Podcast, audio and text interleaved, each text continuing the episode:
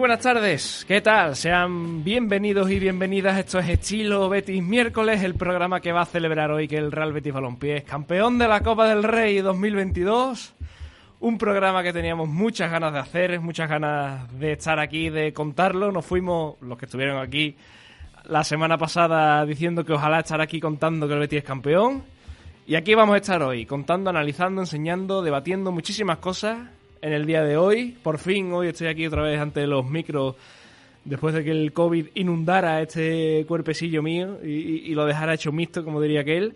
Pero aquí estamos de, de nuevo, eh, con las gargantas todavía un poco, bueno, de aquella manera, porque muchos fueron los gritos en la, en la tarde y en la noche y en la madrugada del sábado en una semana ya en la que, bueno, sigue un poco la resaca, la resaca ¿no? de, la, de la Copa del Rey, de esa victoria ante el Valencia en la Cartuja, tuvo que ser la tanda de penaltis, pero el Betis que está ya entrenando y preparando el partido del próximo lunes eh, ante el Getafe en el Coliseum para dar comienzo a esas cinco últimas jornadas de liga en las que el Betis espera o clasificarse para Champions, ¿por qué no? O para mantener ese quinto puesto que sería mejorar la clasificación de la pasada temporada. O sea que en cualquiera de los dos casos sería lógicamente un éxito rotundo, digamos, vía liga, porque como ya saben, si no saben se los recuerdo, el Betis automáticamente ya clasificado para Europa League para la próxima temporada al ser campeón de la Copa del Rey.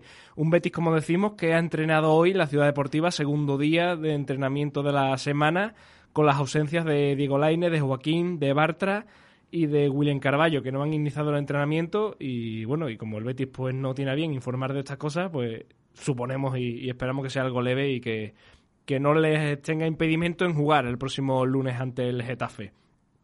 En el capítulo de secciones, eh, la más reciente, el Betis ayer, el Betis Fusal, que empató a cuatro ante el Levante y además eh, con noticia en el día de hoy que se ha conocido la destitución de Juanito Cupín el técnico que después de casi tres temporadas y el ascenso a Primera División hace dos eh, lograra con el Betis Fusal, pues ha sido destituido y el que va a coger el cargo va a ser Ramón, que no recuerda el mismo el apellido, que es el que estaba, eh, el que ha sido eh, entrenador, entrenador del filial hasta entonces y se va a hacer cargo del primer equipo hasta final de temporada. El, el Betis Fusal, como decimos, que está en puesto de descenso, Quedan seis jornadas. El próximo partido va a ser el viernes a las 8 ante Palma Fusal, un equipo que está en la zona alta. Y ojalá que este cambio de rumbo y de viraje en el banquillo sirva para que se salve el Betis Fusal. Eh, desde ya está jugando el COSUR Betis eh, ante Manresa en una de las últimas cuatro jornadas que le quedan a la Liga Endesa. El COSUR Betis que perdió ante el Real Madrid el pasado fin de semana en un partido muy, muy, muy competitivo que se quedó solamente a dos puntos para poder ganar. Y, como decimos, se mantiene fuera del descenso con nueve victorias, las mismas que tienen Andorra y San Pablo, San Pablo Burgo, que son los equipos que están en descenso, y ojalá que le dé al equipo de Luis Casimiro para mantener la categoría y seguro que, que jugando como lo hizo contra el Real Madrid puede, puede lograrlo. El que no va a mantener la categoría, porque desde hace ya unas semanas es equipo descendido, es el Betis Deportivo, que además perdió el pasado domingo por la mañana ante el Sevilla Atlético en el segundo derby de filiales de la temporada. Una nueva derrota y se le está haciendo interminable la temporada al filial verde y blanco, que la próxima jornada, este sábado, va a recibir a Andorra en, en la Ciudad Deportiva Luis del Sol. Y el Betis Femina, que no jugó la pasada semana, sí lo va a hacer este fin de semana, en el que va a ser el penúltimo partido en casa y va a ser frente al Valencia. Quedan tres jornadas y el objetivo, pues bueno, ya con la salvación amarrada, sin posibilidad de subir mucho en la, en la clasificación, más que nada la curiosidad es si el Betis Femina es capaz de quedar, porque es lo único que va a intentar conseguir es por encima del Sevilla o no. O sea que un objetivo bastante también, bueno, interesante para las chicas de, de... Joder, ¿cómo estoy con los nombres? Se me ha olvidado el nombre ahora de, de entrenador del Betis Femina. Eh, Juan Carlos Amoros. El objetivo que le queda al Betis Femina de aquí a final de temporada. Bueno, ya saben que este programa lo pueden eh, seguir a través de Twitter, en arroba Onda donde pueden comentar con nosotros todo lo que quieran. En ondabética.es pueden tener la actualidad del Real Betis y de sus secciones durante todo el día eh, y que bueno y que esto está patrocinado como cada semana por Bufetes y Vianes. Si tienes problemas jurídicos que no te dejan disfrutar de tu equipo, ya tienen que ser gordos los problemas jurídicos, también te digo, porque hay más de uno que de aquí al sábado se le ha olvidado todo lo que tenía que pagar y debía. Así que si no es tu caso, eh, no lo dudes y contacta con Bufetes y Vianes porque con compromiso, con experiencia y con resultados solamente tienen una causa, que es la tuya. Puedes encontrarlos en Triana, en la calle Luz Arriero número 5 y en Camas, en la calle Santa María de Gracia número 38. O puede contactar con ellos en el teléfono 954 332 775 o en su página web bufetesivianes.es. Dicho esto, hoy, como decimos antes, toca comentar, analizar, charlar de muchísimas cosas que han ocurrido desde el sábado hasta hoy. También hay que hablar de previa del próximo partido. Hay algunos rumores por ahí de fichajes para la próxima temporada. Se nota que se va acercando el verano y van saliendo nombres que también hay que hablar. Y para ello no estoy solo, lógicamente. Está aquí conmigo uno de ellos, Pedro González. ¿Qué tal? El chico mm, de, moda. ¿Qué tal? Buenas tardes. Pues bueno, semana preciosa, ¿no? Ya no solo la anterior, sino, sino también está saboreando, rememorando aquel gol de Juanito Miranda que, nos hizo a todos los beticos alcanzar la gloria. Por supuesto, pues muy contento y con ganas de afrontar este estilo Betis miércoles, hablando de esa final y también hablando de, de ese partido frente al Getafe. Por cierto, que me, ayuda por línea interna el gran Salva, el fotógrafo de Onda Bética, que el nuevo entrenador del Betis Fusal, que es el que hasta entonces estaba en el filial, es Ramón Martínez. O sea que un grande Ramón Martínez, por supuesto. Eh, Pedro, mmm, no sé, defíneme todo lo que has vivido este fin de semana no sé, con una frase corta, con una idea. Con una idea. De, con una idea. Sí. Como, como los análisis de texto, la, la idea principal. La idea principal. Análisis de texto, ¿sabes lo que te estoy hablando? Es que eso yo lo hacía en bachillerato. En la carrera es que cosas útiles, la verdad que poquitas. ¿Cómo describirte el fin de semana en una frase? Pues quizás sería pues, lo que siempre he soñado.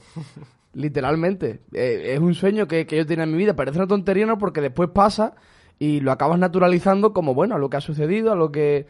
Algo bonito, ¿no? Que te ha pasado en la vida, pero la realidad es que han sido muchas noches soñando con, con ver algo así, ya no solo por el hecho de, ver al Betis ganar una copa, sino ver la ciudad teñida de, de verde y blanco, y pues, evidentemente el fin de semana ha sido espectacular, no solo por lo del sábado, sino también por, por lo del domingo, ver a la ciudad así, eh, es algo que, que no se me va a olvidar nunca. No, desde luego. Eh, tendremos tiempo durante esta hora y media de programa para comentar todo lo que ha ocurrido, para debatir y, para analizar, por supuesto, también lo que fue el partido en sí. Y está aquí con nosotros también, por supuesto, Pablo Montaño. ¿Qué tal? ¿Qué tal, Ale? Muy buena. Eh, ¿Cuánto tiempo llevamos esperando a hacer un programa así? De toda la historia de Onda Bética, creo Toda yo. la vida, posiblemente. Puede ser el mejor programa de la historia de Onda Bética. Y no me refería a lo de poder vernos las caras y las mascarillas, no, ¿eh? Eso por supuesto. no, que también es una gran noticia. Pero, pues, yo te, es que tengo que seguir la línea de, de Pedro porque ya no son noches y noches y días soñando con vivir algo así, sino también puedo hacerlo en el sentido más profesional, sino disfrutar como aficionado y después poder llegar aquí un miércoles en un, en un programa en el que hemos tenido que analizar derrotas y, y partidos un tanto lamentables. Digamos, yo iba a usar otro término, otra No, palabra, no, no, pero dejémoslo en lamentable. Sí, sí. Y, y poder venir hoy con una sonrisa de oreja a oreja, que se nos vea la sonrisa los unos a los otros y poder comentar que el Betis ha ganado una Copa del Rey, yo creo que, que también nos lo merecíamos un poquito. Hombre, totalmente. Y el tercero con- en discordia hoy con nosotros es Manu Colchón. ¿Qué tal? Ah, no, que es que está llegando tarde. Pues nada, cuando, cuando él quiera venir... Si, Cuando el señor Colchón ojalá, desee- no, ojalá esté en el coche Escuchad. eh, con la radio puesta y que, y que Y esté que- gritando, y esté gritando hola Alex desde Claro, su claro, coche. a ver si se le escucha. No, ojalá, o sea, nos esté escuchando. Hombre, que no corra, no, no vamos a fomentar aquí el correr en el coche, pero bueno, que llegue cuando, cuando tenga que ser. Eh, Pedro, eh, hay muchos datos post partido, eh, porque, hombre, una Copa del Rey no se gana todos los días ni todos los años, sobre todo que se lo digan al Betty. Pero sí que nos ha dejado mucha, muchos datos, muchas cosas post partido que, que son dignas de, de mencionar y de comentar. Pues sí, el Betis este fin de semana ganó su tercera Copa del Rey. Ninguna de las tres ha sido sin la necesidad de prórrogas o de los penaltis. También el Betis por esto mismo se convierte en el primer equipo en ganar dos Copas del Rey en tandas de penaltis. Esto creo que va en el ADN, la filosofía de sufrir. Totalmente, la del 77 no la vivimos. Yo recuerdo, vamos, he, he visto el partido, lógicamente después he repetido muchas veces, pero entre la de 2005 y con su prórroga y tal, y sobre todo la de la tanda de penalti del otro día, mm, hemos perdido años de vida. ¿no? Hablaban ayer de- del Madrid, del ADN del Madrid, sí, sí. que es de, de reponerse, la grandeza, no sé cuánto, pues del Bético es el ADN del sufrimiento. Esto sí que es reponerse. El Betis jugará Europa por segunda temporada consecutiva por segunda vez en su historia. Ya ocurrió en los 97, 98 y 98, 99 posteriormente, cuando jugó la Recopa en primer lugar y la UEFA después. Manuel Pellegrini, el ingeniero, se convierte en el primer entrenador que clasifica al Betis para Europa en dos temporadas consecutivas y además prácticamente sin despeinarse porque ha estado todo el año en esos puestos. No, no, sin despeinarse literalmente. O sea, ¿Tú sabes qué es la recopa, Pedro? Eh, pues no, de hecho yo tenía entendido que el Betis nunca había jugado, entiendo que claro, sería la UEFA lo que no ha jugado dos años consecutivos. Claro, claro. La recopa era mm, como una cosa que se jugaba antes. Una cosa, ¿eh? Claro, era una competición europea que la jugaban los campeones de copa de, de, de cada liga. De menor prestigio que la UEFA, entiendo, ¿no? Claro, pero como ese año la gana el Barça, la Copa, no, no pudo ir a la, a la Recopa, sino que fue el subcampeón de Copa porque el Barça fue a la Champions. Entonces el Betis jugó esa Recopa con, con Serra Ferrer, que fue el que, claro, el que, el que metió al equipo en esa competición. Pero ya ese verano se va a Serra Ferrer, que es cuando se va a ser director de cantera de- del Barça, o sea, no se va ni a entrenar, se va a ser director de cantera del Barça. Y, y es Luis Aragonés el que viene después y vuelve a meter al Betis en la UEFA. Por eso, mm, Pellegrini. eh, Hombre, espera, espera, espera. Paren, paren rotativa. Para la rotativa, sí. ¿Qué está pasando aquí? Buenas tardes. ¿Qué ha pasado? ¿Qué ha pasado? Porque había un tío que zapea un buen porrazo en la C30, porque el ataco que había no era ni medio normal. Uy, qué bien me escucho. Las modernidades. Ha llegado Manu Colchón. No, no, ha llegado, literalmente. Bueno, ya que hemos hecho una pausa, no sé de qué estabais hablando, pero De Manuel Pellegrini Mm. y de que su- no se despeina. bueno, pues hablando de Pellegrini, ¿os gustan la- los detallitos del Betty? Los imanes, los pins. Sí, claro, cositas? claro, claro. Esta entrada me está dejando completamente Yo perplejo. no sé si estoy preparado, ¿eh? Es que os he traído un detallito. A ver, Uh, regalo. a mí me hace ilusión. ¿Pero se come? No. Entonces, Ale... Bueno, depende. Es que después del día... no. Después del día que, mm, que te traíste, que era... eh, ¿Torrijas eran? no, Torrijas no, era algo en Semana Santa. ¿Cómo que Semana Santa? Algo Siendo, no... siendo de Utrera trae las mosta- mostachones, ¿no? Efectivamente, algo nos trajo, algo nos trajo. Dios. No, a ver, yo es que me trae una cosa de la final de la Copa, que yo lo voy a guardar con Ah, ya sé mucho que cariño. es, ya sé lo que es. Y me he traído un trocito para Oh, cada uno ahí está. ¿O ¿Para cada uno? Ah, bueno. No me lo puedo creer. de la red en la que Juan Por Miranda favor, anotó el qué penalti. grande. Pero, espera, espera, Por pero- favor. Es que esto, Bueno, bueno, yo, yo es que No me lo creo. mi, Yo lo voy a enmarcar, mi trocito. mi vocación periodística me Qué hace grande. querer preguntar cosas. ¿Tú esto cómo lo has sacado, veis? Lo saqué. Digamos que lo saqué. Qué grande. ¿Se puede tío. decir en antena cómo lo sacaste? Mm, cortándolo. Madre Estabas al lado de William José cortando la red, ¿no? Ahí está. Le pidió las tijeras a Qué William José. grande, tío. Bueno, pues solamente ¿Qué te voy a decir una cosa. Eh, Una cerveza a este hombre, ¿eh? Los cinco primeros minutos del programa no lo escuché. Mejor. Qué cosa más, qué cosa más grande. No, sí, qué sí, grande, no me lo grande. esperaba, ¿eh? Porque a mí me contó, No, el yo otro día tampoco, estuvimos claro. juntos y me contó, y corté un pedacito de red y digo, hostia, ojalá tenerlo yo también. Fíjate por dónde, ¿eh? A mí Esta cosa me, ha hecho- me hace mucha ilusión. No, O sea, sí. Los símbolos y todas esas cosas, esto, esto tiene que dar suerte. Me voy a poner aquí en el brazo.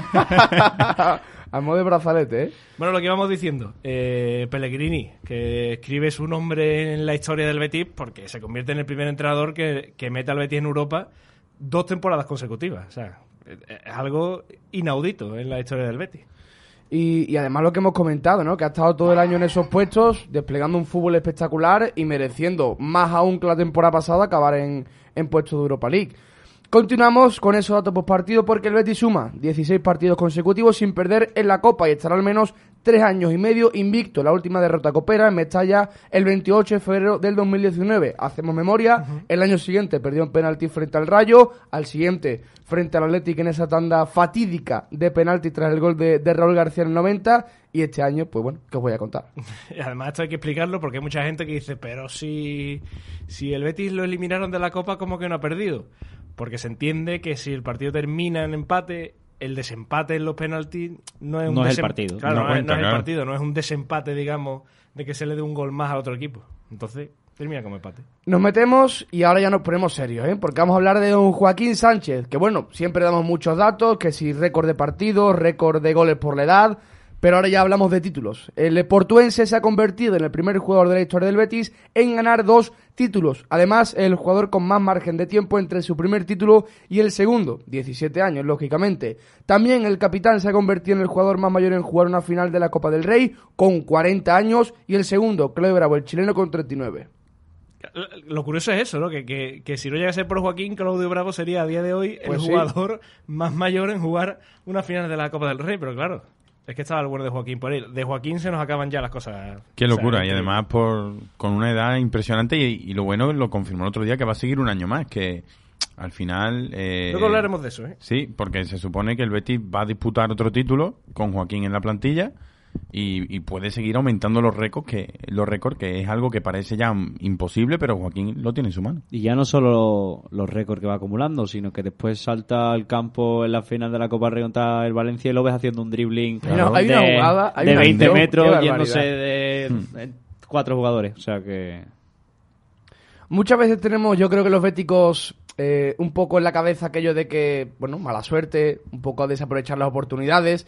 Y entrando a hablar del tema penaltis, pues muchas veces daba la impresión de que el Betis y los penaltis, pues bueno, tema, tema mental, tema de nervios.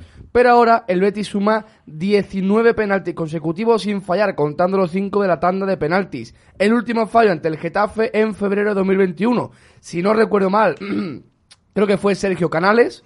Sí. A partir de ahí empezó el Panda a tirar los penaltis y fijaos hasta dónde hemos llegado. Ese día hubo dos penas. Dos penas. Joder, tío.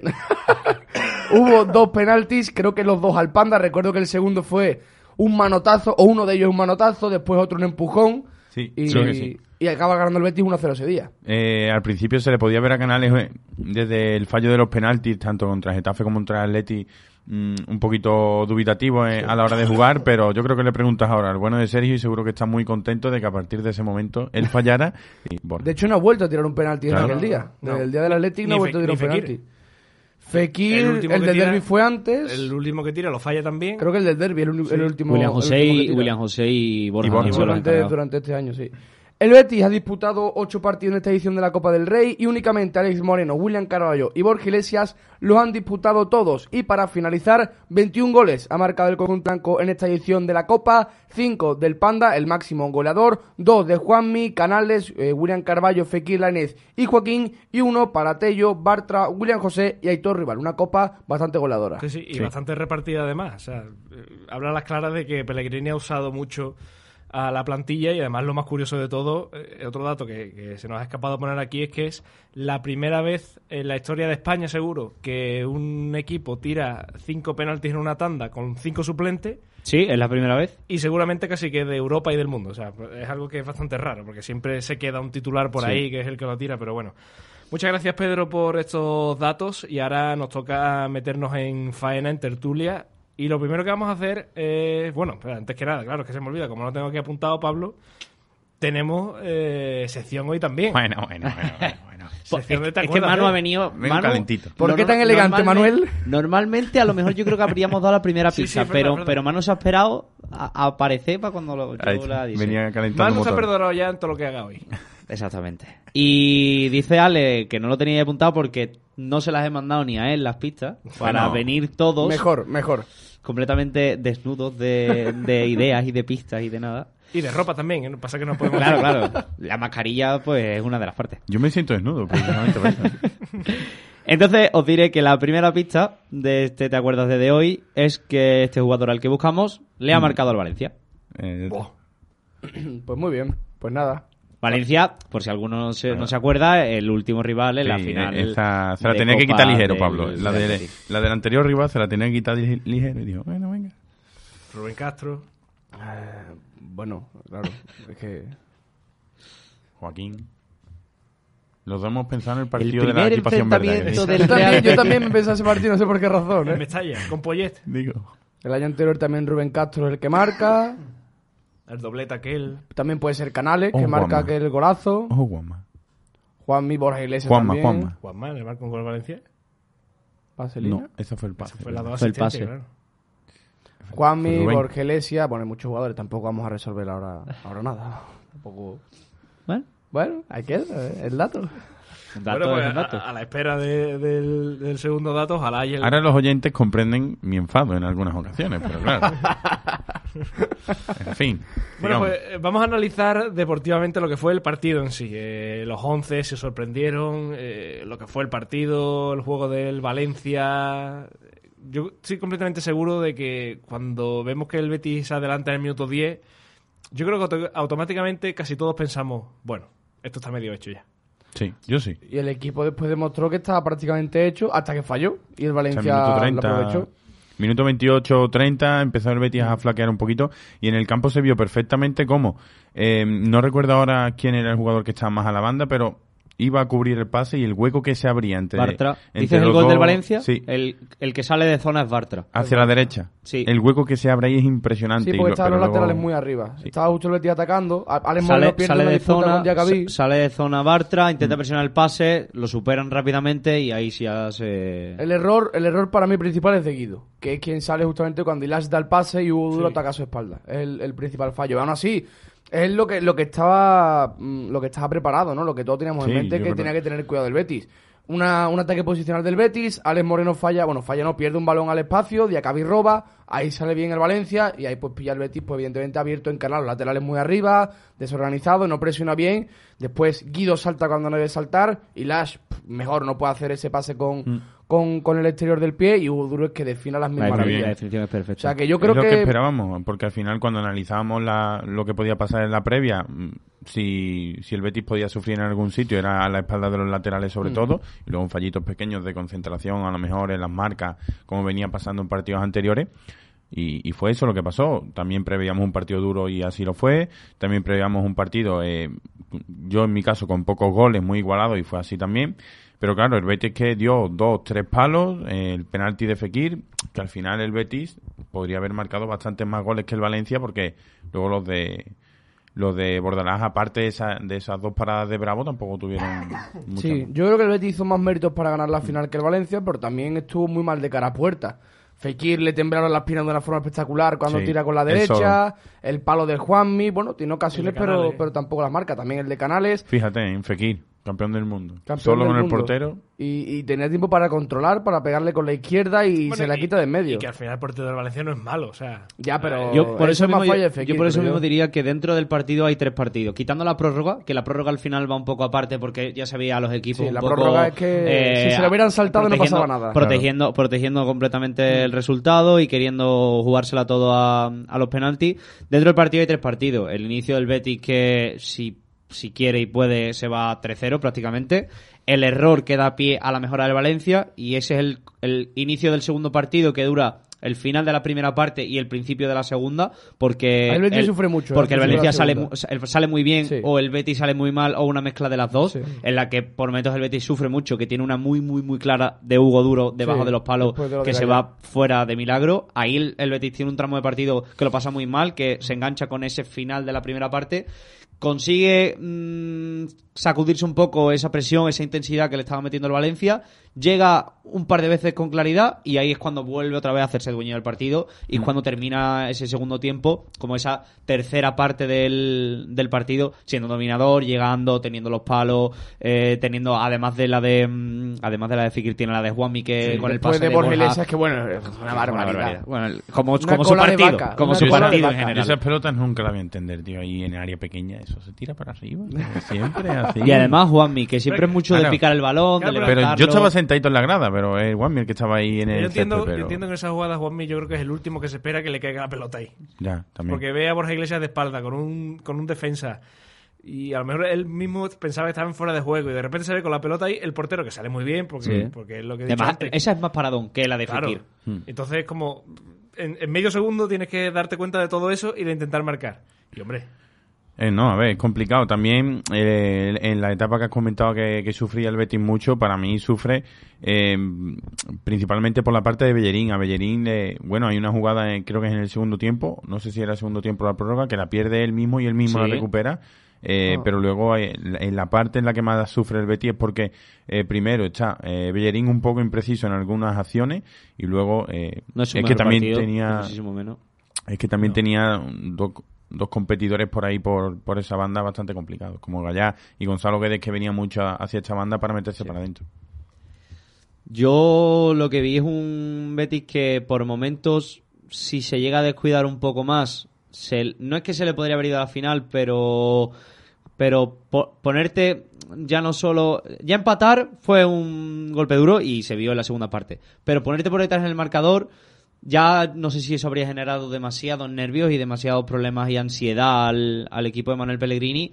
Y lo mejor que pudo hacer fue contenerlo porque una vez que recuperas el mando y estás llegando y tienes ocasiones claras y, y generas peligro igualmente te pueden marcar. Vamos se vio ayer con el Madrid que cuando peor estaba pasándolo pues le eh, metió el, el Madrid a Manchester City. Pero el Betis no es lo mismo eh, verte superado y recibir un gol y ver que el equipo sigue presionando que si en ese tramo del, del partido en el que el Betis ya pues eso vuelve a tener la de Juanmi, la del palo, la de Fekir y podría haber encajado un gol pero pero estaría con el ánimo arriba y con y con esa seguridad de que, de que el gol puede hacerlo y aparte de que al Betis se le notó también que era una final. Sí. O sea, que no era un partido de liga normal, porque al final Alex Moreno sube menos porque sabe que cualquier error en defensa es más grave. Bellerín se le ve un poquito Sí. más perdido en ese sentido. William, no conduce tanto Claro. como a lo mejor Pero yo, acostumbra yo creo que, que- que- Gui- Guido se va mucho de- cúmulo, de, ¿eh? su, de su sitio, eh, porque al fin y al cabo el gol del Valencia es eso, eh, una jugada desde atrás que a,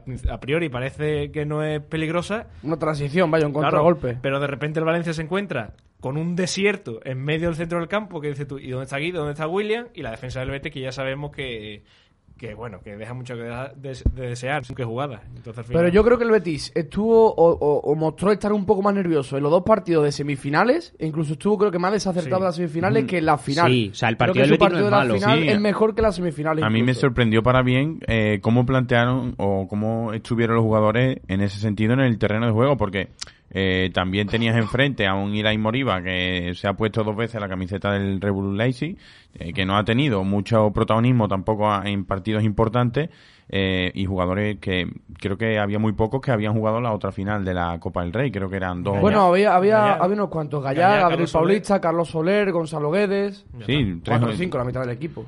tres o cuatro, bueno, tres, cuatro o cinco, pero que al final eso Sí, lo contrarrestaba el Betis con jugadores de experiencia. Cua- 4-5 que han jugado una final y, y, y 8 o 6 que, que, que han jugado a esa gente.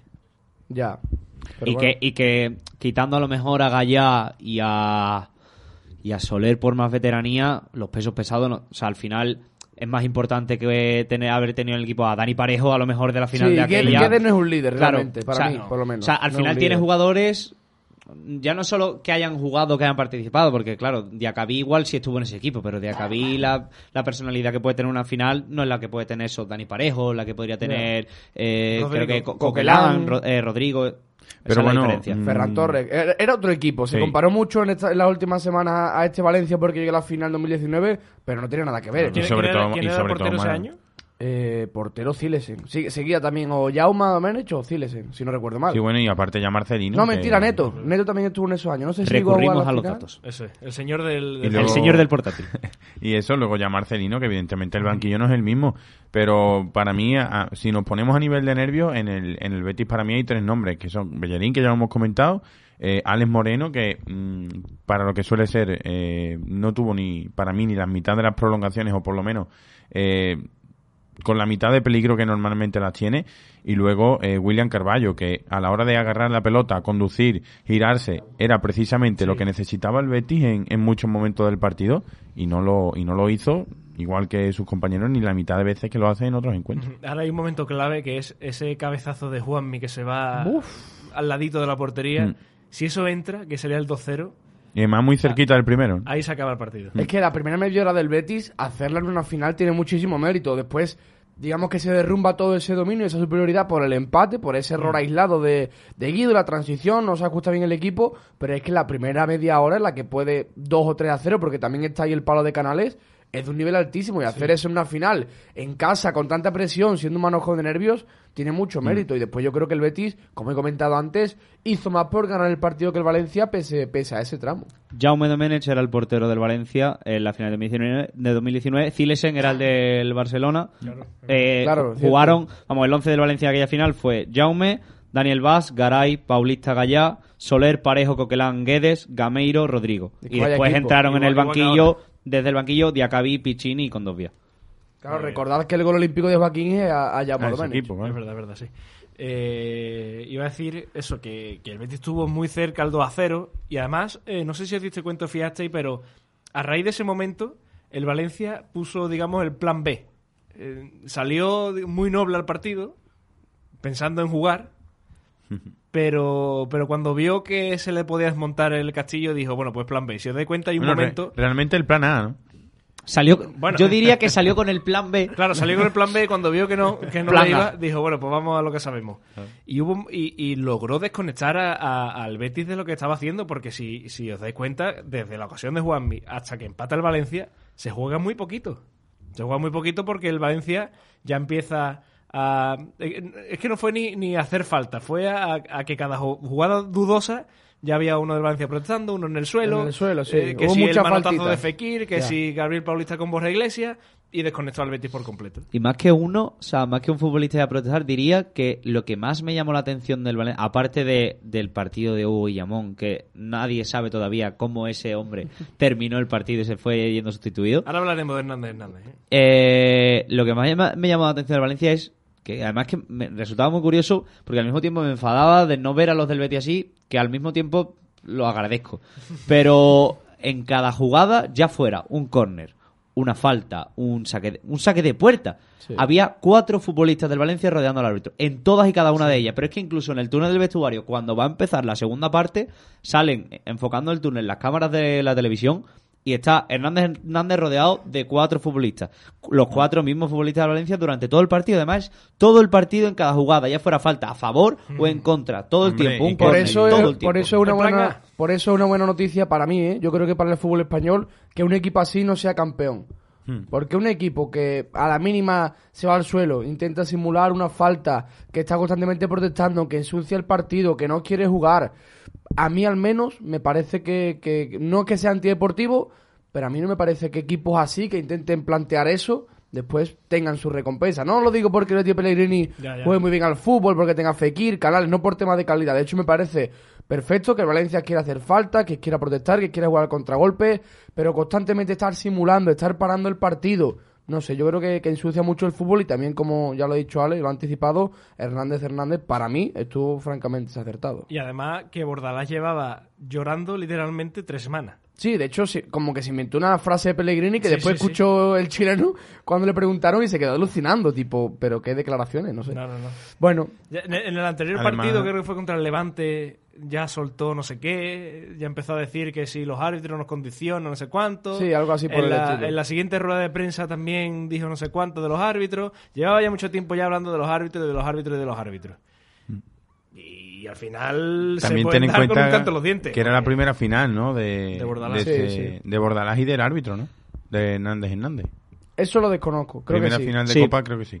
Y claro, hombre, sí, los nervios, la- los nervios afectan a todo el mundo, ¿no? Todos somos personas y si hay cuatro o cinco tíos todo el partido dándote la tabarra, pues al final los nervios, eh, el querer hacerlo bien, el si te dicen, porque esta gente diga que nosotros hacemos mucha falta y pegamos muchas patadas, no lo vayas a pitar ahora todo, pues a lo mejor te deja influenciar un poquito por ciertos comentarios, pero que al final... Eh, al margen de ya las continuas, los saques para un lado que no son, las continuas faltas que no se pitan, eh, faltas del Betis que no son, que sí se pitan, eh, lo, hay que ir a lo clamoroso y ahora iremos que son un par de acciones, por lo menos el penalti que es brutal. El Valencia también creo que se lo puso muy complicado a Hernández Hernández. O sea, Claro, cada, cada acción, simulando un manotazo Hernández- al Hernández- suelo. Hernández se lo puso complicado a sí mismo.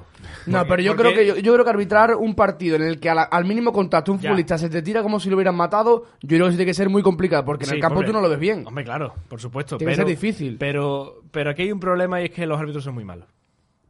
Los árbitros son muy malos. Sí, el nivel es bastante... Y, no, y yo lo he dicho ya muchas veces y, y lo voy a seguir diciendo. Y no porque se equivoquen, porque se pueden equivocar perfectamente. O sea, tú te puedes equivocar porque tú te creas que le toca o no le toca y tú pitas falta y es todo lo contrario. Bueno, pues ya está. Y, y- un juez de línea puede levantar la bandera pensando que es fuera de juego y no lo es. Por supuesto. Pero son muy malos porque son incapaces de tener un mismo criterio y ya no solamente en diferentes partidos, en un mismo partido. No puede ser que tú saques fal tú pites falta por una cosa en el minuto 3 y después en el 82 no sea falta. O al revés. En el minuto 3 eso no es amarilla porque es el minuto 3, pero la misma falta en el minuto 86 sí es amarilla. Y ese es el problema de los árbitros. Y Hernández Hernández demostró que es muy malo porque hubo muchísimas faltas, muchísimas jugadas y muchísimas mm, infracciones que en un Levante Getafe serían tarjeta amarilla. Y el otro día, porque era la final, no la sacó. Y el penalti a Fekir en un Granada eh, Osasuna lo pita. Pero en una final de Copa del Rey no es capaz de pitarla. Y por eso son muy malos, porque son unos cagados. Falta de Porque se personalidad. cagan, se cagan completamente. No, ya no es ni personalidad, es, es no querer equivocarse. Pues Oiga, pero es que usted está aquí para, para tomar decisiones y seguramente se va a equivocar. O sea, usted se va a equivocar seguramente, porque nos equivocamos todos.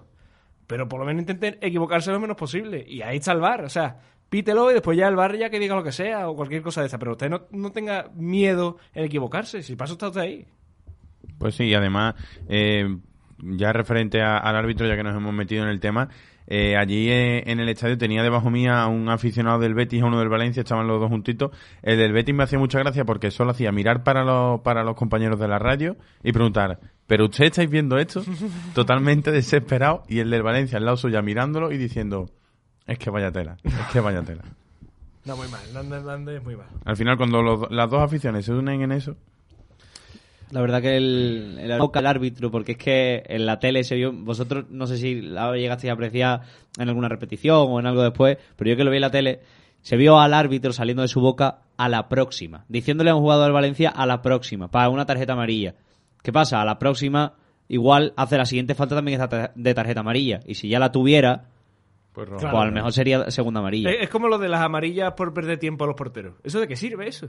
Si después nunca sacas la segunda. Es que es- ahí está la cosa. Una vez pasó, creo, ¿eh? Una, una vez recuerdo... No, y en una final no van a hacer eso. No, no, ni, un, ni un- 100%, ni un partido de liga. Claro, Lo, lo que yo no entiendo... problema, ese es el problema. Y además lo puse en Twitter y me respondió el gran Pedro Melozano que, que me dijo, hombre, lo bueno que tenemos es que Hernández Hernández es muy tarjetero. Y le iba a responder, al final se me pasó, pero él le iba a decir, pues peor me lo pone, porque todas las tarjetas que saca, en la final no las va a sacar. Yo no, no, las va a sacar. yo no entiendo por qué, por qué llega una final o un partido importante, un derby, y de repente se aplica la filosofía a los árbitros de dejar jugar, de pitar menos No, no, faltas o, de- o de- menos amarillas. jugar. ¿Por qué razón? Pero una final es un partido no. más, tienes que pitarlo todo. Claro. O sea, dejar jugar no, porque al final faltas pitó una tras otra y, y el, y el juego se detuvo muchísimo al fin, a- al Bueno, fin y y, al no, cabo. y no- y no pitó todas las que había. Es, es- Bueno, y la mitad la más pitó que- mal también, Más que- más que el, el dejar jugar es el no castigar. Es lo que yo diría eh, que, que Bueno, aplican claro, en- claro, en, sí, sí, partidos sí, como sí. más Y el no importantes. mojarse. Sí, sí, sí. El no mojarse. Sí, como dijo aquel, el que no llora no mama, ¿no?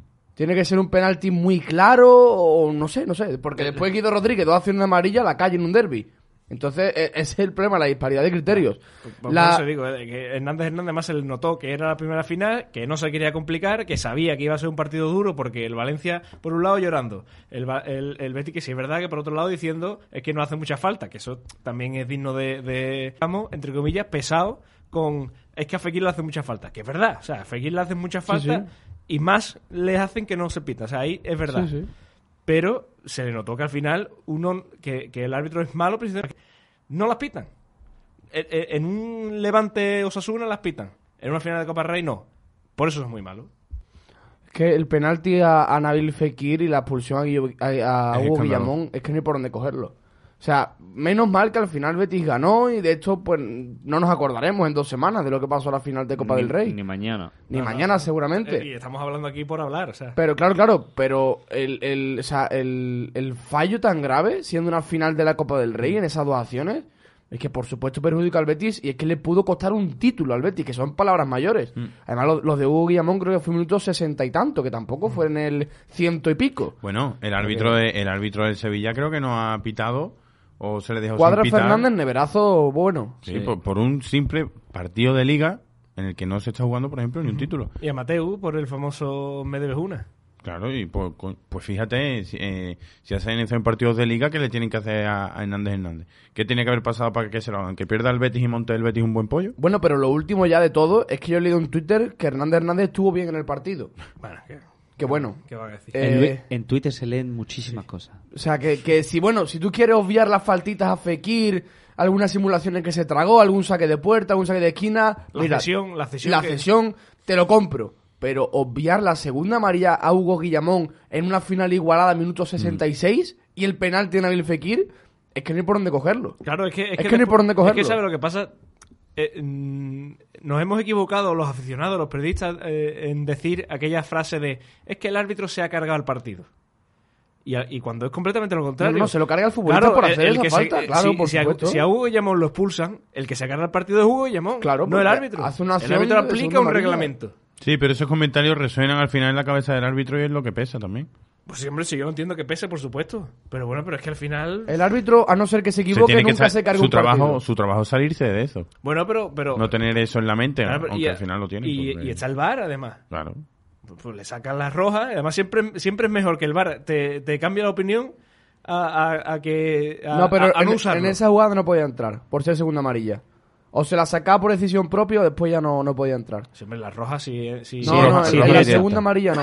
Y roja directa no iba a ser. Es, era segunda amarilla y ahí el VAR no podía entrar. La cosa es que una acción clarísima. Un contragolpe, Juanmi se la echa al largo, él mismo va al suelo. Si no tiene amarilla, se la echa. Evidentemente. Evidentemente. Entonces ahí queda disipada toda duda. Está Bueno, claro. pero, pero al final, como hemos dicho, esto estamos hablando por hablar, porque al final, por suerte, el resultado en el partido es favorable y, y- y- y para los que no han sido favorables, coger Valencia tampoco tiene mucho que, que decir del árbitro en este sentido. Así que, eh, antes de analizar todo lo que fue la fiesta, la celebración, que dejó muchos detalles, muchos titulares, muchas imágenes, muchos vídeos, eh, Pablo, segunda pista, ¿no? Segunda pista. Tic-tac. He de decir que antes me estaba riendo muchísimo porque nuestro querido... Es que, es que me ha matado, no me, lo, no me lo esperaba. La verdad que no me, lo- no me lo esperaba. Y nuestro querido Fran Ortega Hombre. me ha respondido, se la ha jugado a la primera pista y me ha respondido que el, a quien buscamos era Manolón. He de decirle a Fran que no. Hombre de moda en las últimas horas, ¿eh? Estaría bueno. Es decirle que no. También hay otros nombres, no voy a decir ninguno. mm, No des han, dado más, des ideas. han dado más de otro nombre por aquí ya. Pero el de, el de Manolón de, de Fran tenía que decirlo, que, que creo que no es, creo que no, pero, pero bueno, ahí queda. En la segunda pista es que el paso de este jugador al que estamos buscando por el Real Betis está dividido en más de una etapa. Cómo le gusta las dos etapas. Las tres. Cómo le gusta dividir los años. No, tres no son porque no te lo hubiera dicho. Qué tío tan repugnante, tío. Bueno, a ver, A ver. puede ser algún nombre de los que soltamos aquella vez que también ha Claro. jugado en, en dos etapas. Hombre, tres etapas creo que nadie ha hecho en el Betis. Tres etapas, Alfonso. No Mi sé. Cosmulejo. Juanito Miranda no creo que sea, evidentemente. Yo no, yo no he dicho que... Bueno, me voy a callar. Nos va a dejar con la duda. Dos etapas, gol al Valencia. Uf, yo creo que. Oliveira. Oliveira fue el otro que dije yo con, con Pichín. Pero Oliveira no pega, ¿no? Semana copero Oliveira no. Me imagino algo más copero. ¿no? Valencia, ¿no? Ya, ¿Más, no, más- p- más copero que Oliveira? Ah, Bueno, sí. claro. En semana coopera Oli... Madre mía. Es verdad. Yo debería estar callado ahora Acabo mismo. de caer, acabo de caer, acabo de caer en aquel gol. Lo había olvidado por completo. Pues bueno, ¿Y Getafe? quizá demasiado, ¿Algo de típico, Getafe? demasiado típico para ser Pablo, quizá, ¿eh? Sí. No sé, no sé, no sé. Pero algo Es más. que, es que cuidado con este, porque la semana, penalti la semana pasada dije yo, hombre, si quería que yo lo acertara, haberte traído a Oliveira que lo acertaba seguro. Y ahora esta semana es capaz de decir, bueno, pues... Me huele a mí que no va a ser uno de esos, ¿te acuerdas de diseñados para mí, eh? Me está empezando a oler. veremos, veremos. De momento no, no sé. Yo creo que con dos pistas todavía. Pido disculpas a la audiencia por el comentario sobre Oliveira. Era abso- absolutamente necesario porque después de la metida de pata con Dani. Y a Ricardo, hace y a un Ricardo Oliveira, que sigue jugando. Sí. Que sigue jugando, es cierto. Pero 41 se retiró y años. volvió, ¿no? O ese fue. Sí, se retiró y lo llamó un equipo y volvió. Pero As- Asunsao. No, Asunsao no. ¿Quién ha sido? Hace, hace poco ha pasado algo parecido. Sí, con, Que ha vuelto a jugar. Con. ¿Quién, quién ha sido? Este. ¿De Nilsson? No, este que era del Madrid y del Chelsea. Este Sí. holandés, este, ¿cómo se llama? Este calvo que siempre hace la misma jugada. Robin. Ese. Pero Ese, se- ese se retiró y, y ha vuelto a jugar. Ah, no, pero pues eso, entonces- pero eso sí, pero eso ya había pasado, pero me suena ¿El que hace, me suena que hace poco ha pasado con alguien. No, Ribery sigue alguien- en activo. Pero alguien ex del Betty me suena a mí. Me suena, no sé si Oliveira o de Nilsson, alguien. de- Oliveira, sí, seguro. Ah, no, 100%. no, no. Lo que, lo que tú has escuchado es que, mm, que Denilson volvía a jugar en el peor equipo del mundo. algo así, Eso, eso, Pero era eso, un eso. clickbait como una casa. ¿Sí? Sí. Vaya, bueno, pues nada. Sería para jugar una, sería para jugar una pachanga. Menos mal entonces que no entré en, en la noticia. Sí, sí. Bueno, eh, con dos pistas de momento, Manu, imposible. No, Así que nos esperamos la tercera más Si es tarde. que no caigo siquiera, hombre, no creo que me haya puesto a, a Oliveira, ¿no? Sería ya de ir, a- ir muy a por mí. Pero vamos. Así que. Nunca eh, digas nunca, Manuel. Vamos a hablar de todo lo que fue la celebración, eh, de todas las imágenes que dejó, tanto en el campo, en la cartuja, como al día siguiente en el autobús, en el ayuntamiento. Mm, Hay muchos momentos. A mí, por ejemplo, eh, me gusta en este, en este tipo de casos, me gusta, no solamente en el Betis, sino en todos los equipos que ganan títulos, me gusta fijarme en, en, quién, se, en quién se siente menos protagonista, ¿no? De, de- o menos implicado ¿no? en, en- en la consecución de un título. Y a mí me llamó la atención que, que, Hay Di- dos nombres. que Diego Laine, pese a ser el primero que llega a Miranda mm, desgañitado y, y llorando, Desmorecido. El resto de la celebración está un poco apartado. Pues te voy a decir que el otro día. Ojo, información privilegiada, ¿eh? Ojo, De primero, primera mano. Primero en Pe- Onda Betis. eh, pero no sé si fue mi impresión o, o no sé si le pasaría algo. Pero estaba. Se paró justamente el bus de prensa al lado del de los futbolistas y estaba quitándose las gafas y secándose lágrimas. Pero no sé si era de emoción. O de la alergia. O de la alergia, no lo sé, no lo sé. Por eso te digo que no lo sé. Pero bueno, eh, ahí estaba. Sí, hombre, vamos a ver. Pero sí, por eso digo que, que, que emocionados estaban todos. O sea, todos vivieron la, la final y el gol de Miranda como una locura. Pero que después, ya una vez en esa vuelta de honor a- al estadio y tal y cual, yo, yo fue al que más apartado vi, al menos no por eh, privaciones físicas, como en el Como caso de Camarasa. Pobre Camarasa. Me dio Claro. mucha lástima, ¿eh? Que, que, que al final dio la vuelta al campo en muleta, en la celebración del Villamarín también en muleta, Sí. y hombre, estaba un poco más lastrado. Pero Diego Lainen, no sé, a mí me dio la sensación que era el que, el que menos estaba, porque el propio Paul Yo lo vi integradísimo. es que Sí. fue, es que fue el, El segundo, alma, el el segundo jugador en levantar la copa. Bueno, Paul es mi mejor amigo y ahora mismo. estuvo, y estuvo bailando allí en el pabellón de navegación también. Salió un vídeo de, de Paul con su samba. Y, y en Sí, la sí, foto se tiraba el primero para estar sentado Sí, en primera sí, plana sí. delante de la copa. O sea, yo. al Súper integrado, Casi, casi al más integrado de todo. Ujú. Es mi mejor amigo. También es su primer título. Diego Lainez, bueno, ya ganó con América, que entiendo que no será lo mismo, pero bueno. Pero no sé, yo más que más que eso de quién me va más apartado o, o quién se queda más rezagado o quién Claro, a lo claro, mejor lo ¿en- siente en qué- menos. ¿En qué fijasteis vosotros? Yo, a mí me gusta ver como todos los diferentes puntos de vista, desde, pues, no sé, el vídeo ese de, de Borja que nada más que Sí. marca se cae de rodillas al suelo, pues, William ve la- Carballo. ve ¿Quién, la- quién nos iba a decir que William Carballo se pone nervioso? Will- William, No Ca- me- no me William Carballo ¿eh? llorando en el tercer penalti, Sí, porque sí, esa sí, imagen sí. de William Carballo de rodillas, porque fue progresivamente cayendo, se empezó de pie, em- después pasó hasta de rodillas, Y después después, en el suelo. Sí, pero- después con las manos en la cara se las quitó y tenía lágrimas, después ya eran puñetazos en el suelo de rodillas que no quería ni mirar, y después pues ya se volvió, se volvió loco. Pero yo creo que si él llega a tirar el quinto penalti, lo celebra andando. Bueno, Lo tengo clarísimo. Es si que- le toca jugar a él, lo celebra andando. si Juan dio un paso, William Carballo no da ni un paso, se queda en el sitio. Qué grande. Pero me gusta, a mí me gusta eso, verlo desde, desde todos los, los puntos de vista, de todas las perspectivas, ver también pues a Pellegrini y a Cousilla, que Sí. Cousilla yo creo que se va a convertir en uno de los personajes más queridos de, la, de la historia de este club, porque en cada imagen que tiene pues te puedes quedar con, con algo. Pero yo, de todo, es que no también será que tengo debilidad a, a eso, pero a mí el, el trío Borja Iglesias, Oh, Aitor. Ruibal, Sí, sí, sí, a sí, mí sí, me sí, sí. ya me tenía dos tercios me tenían conquistado de hace muchísimo tiempo. También me considero un fiel defensor de, de Aitor desde hace bastante pero es que lo de esta celebración los tres ha sido El TikTok es buenísimo. ha sido increíble. El el vídeo el vídeo quiero tatuármelo. Quiero tatuarme además con la música.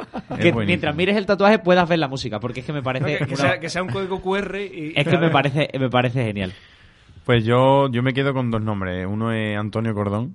Para mí, eh, Muy, muy en la sombra también, Sí, en la celebración. muy- sí. hoy de hecho- hoy o ayer salió la primera foto Sí, de Cordón sí. muy... Solo, solo estuvo en. Bueno, no estuvo en ningún lado. En el, ¿No, no? en el autobús no estuvo ninguno de los dos. Es que Y fíjate, después en el Villamarín estuvo la grada con la familia arriba, me dedico a hacer mi trabajo, ganar títulos y a seguir. Ya está. básicamente. Eh, también es un mensaje que a mí me gusta porque es mm, intentar transmitirle a este hecho normalidad de continuidad, que siga pasando. Sí. Es- tiene que ser lo normal en este equipo. Y luego eh, la imagen que vimos nosotros en la, o que vieron todos en la celebración en el Villamarín de Fernando con Camarasa. Sí. También. Para mí son los dos nombres clave de... Y para mí otro nombre clave es eh, Pellegrini todo el domingo con cara de pero aquí cuando se entrena. Además de verdad. ¿eh? Además de O verdad. sea, y, y al final, a- además yo eh, estoy 100% seguro que se pegó todo el domingo pensando eso porque cuando le dieron el micrófono fue lo primero que Lo dijo. primero que Digo, eh, y dice, no, eh, hasta el jueves. Y dice, no, hemos ido a Plaza 9, la siguiente plaza es Getafe. Y aquello, se cayó, o sea, aquello se cayó. Qué grande lo de. Pellegrini. Yo me quedo, debilidad propia, de siempre. Sueño para mí también cumplido con ver a Nabil Fekir siendo campeón con el Real Betis Hombre. Balompié. Esa entrevista Ese fondo de pantalla. TV, ese fondo de pantalla también de Fekir sonriendo con la copa, esa soltura que parece que le ha dado también haber ganado la copa porque se le ha visto Sí. muchas declaraciones Mm. más gracioso, más enrollado y tal.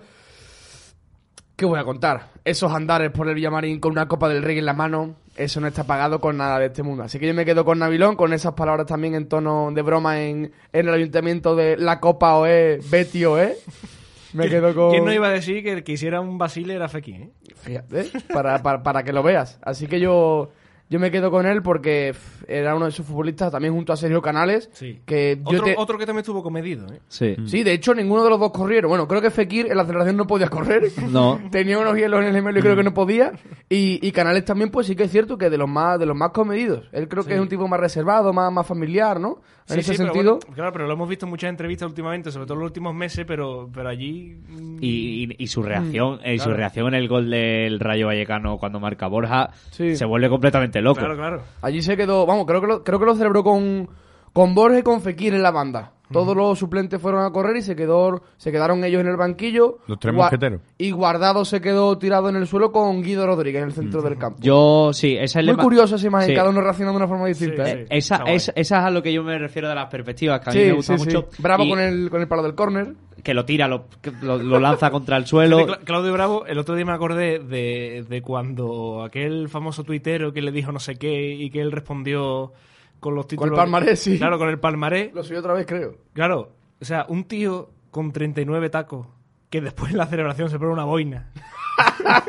Yo dije que es que esa foto se ha con rapado. el ¿eh? puro, esa foto con el puro el eso es maravilla. O sea, un tío con ese palmarés que mostró que no sea capaz de ver el último penalti y que se tenga que poner de espalda, a mí me habla de, de, no sé, de, de la grandeza al fin y al cabo que es el fútbol. Y, y lo, lo- yo- lo que yo creo, o sea, lo bonita que yo creo que es una Copa del Rey. También. O sea, yo creo que ganar una Copa del Rey es algo precioso. Y no porque le haya ganado el Betis, sino porque es un torneo tan bonito de Sí. jugar, tan que transmite tantísimo durante las eliminatorias y que te hace vivir desde lo que es el barro del fútbol hasta la grandeza de la final. Y que ahora es mucho más bonito. Sí. Infinitamente, Porque- infinitamente. Porque ahora nos acordamos de aquel partido con el Alicante, el de Talavera. El de El Talavera, partido de Talavera no mío, lo pasé yo de. Talavera que, bueno, digo, Lainez también acaba siendo protagonista de la Claro. Copa por aquello. Joel Robles, que para aquel día fue un Sí. paradón tremendo en la prórroga. Al final te da la oportunidad de, de- de- de alcanzar la gloria viniendo del barro, lo que tú has dicho. O sea, al final es una competición muy bonita. Yo me emocioné mucho con Joel en la celebración. También. Y él Fue- también. Hombre, el- Que menos. Claro. Y luego ya, mm, aquí en esta mesa, yo creo que los cuatro, cuando escuchamos a Guido, Sí. hicimos. "Uf, Claro, Eso es lo que iba a preguntar. Ese Guido, quédate, esa cara de Guido de... Esa cara de Guido. No yo depende creo- de mí. Yo creo que de, estaba clarísimo. de, de- de buena despedida. O sea, yo al no tenía esa sensación al principio. pens- pensaba que el campo coreano era más, pues, por todo lo que se había hablado, de que ya que Sí. habían llegado muchas ofertas. Pero- Pero, pero- en el momento en el que se para en el centro del campo, y empieza a mirar la grada, y empieza a dar las gracias, y empieza a mover la bufanda, digo, uy. La cara de Guido era: Yo no quiero, pero es que os voy a solucionar la vida. Y además cuando, cuando un campo corea algo, mm, es porque Por- suena. por algo es. porque suena. También por lo que venía sonando en las últimas semanas. Sí, pero, pero, pero sonaba mucho por Twitter, sonaba mucho por... Bueno, tampoco... Ha sonado toda la temporada, Claro, realmente. pero, pero en los medios tampoco se ha hablado mucho de, de- de la...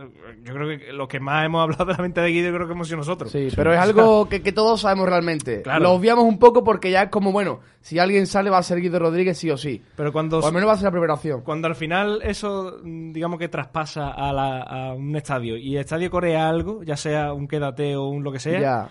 Se huele, se huele en el Sí, ambiente. y además la, la- carita de Ángel Aro cuando lo enfocan, cuando está Ah, cantando Aro. Quédate, la carita de Aro de... uf, No, lo siento, pero no. Es normal, es que es un momento complicado para, para, para, para el futbolista, porque claro, él pensará, ¿qué, qué os digo? Muchachos, ¿qué os digo? Si al final es que ya no es solo por, por él o por su futuro, es que el primer interesado en que Guido salga por X dinero es el Betis. Claro, es que eh, ahí están las declaraciones de José Miguel López Catalán el otro día en el pelotazo, que le preguntaron sobre esto y dijo, bueno, a grandes rasgos, que el Betis antes del 30 de junio necesita eh, cuadrar un balance, un balance de 25 millones de euros Es que te parece Guido Rodríguez en la mente. y, que haz- y que antes de esa fecha tienes que tener un ingreso de esa cantidad. Claro.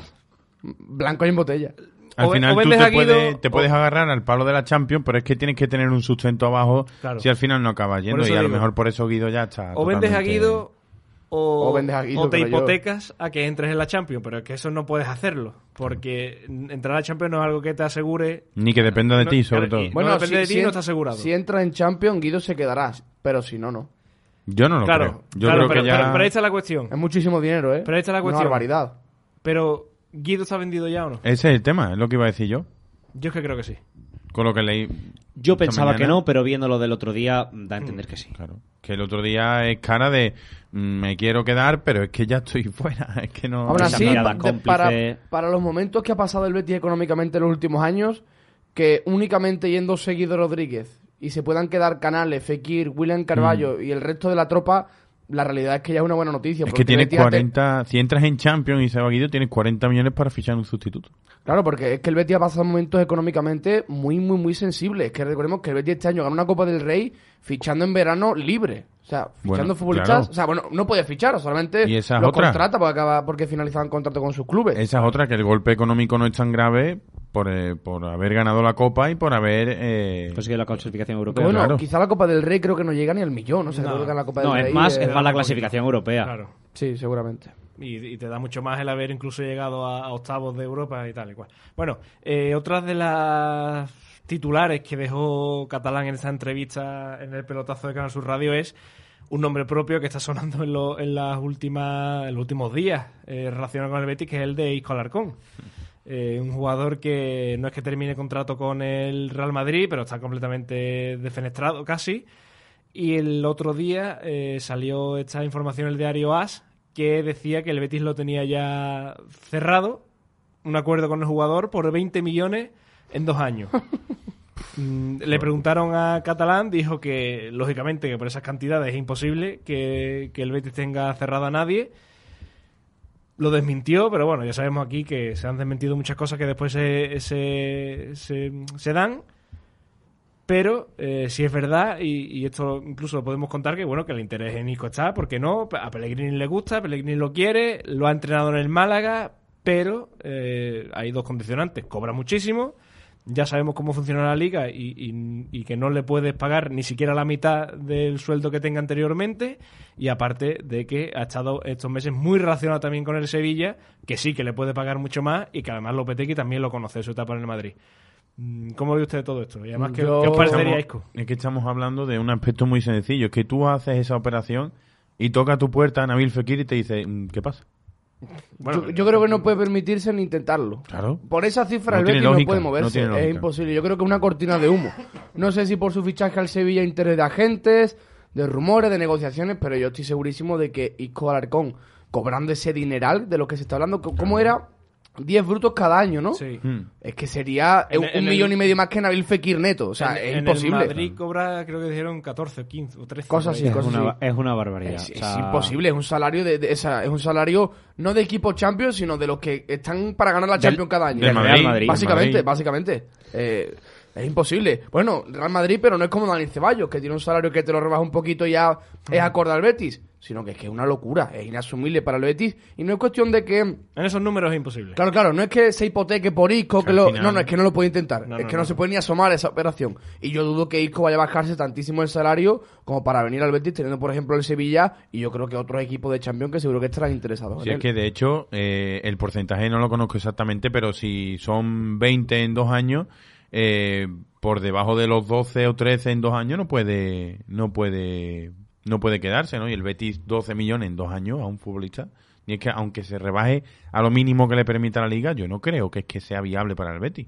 Porque es no que lo es. no. Y, Y- tampoco tiene necesidad un futbolista de ese Claro, perfil. y, es que no- y, eh, a nivel de juego tampoco, y es que luego te viene, mm, lo he dicho, jugadores importantes de la plantilla que han ganado una Copa del Rey y te dice, bueno, mm, ¿qué pasa? Que a mí no me sube el sueldo porque el equipo está cortito económicamente y ahora te gastas este dinero en un jugador que viene de no jugar tres años.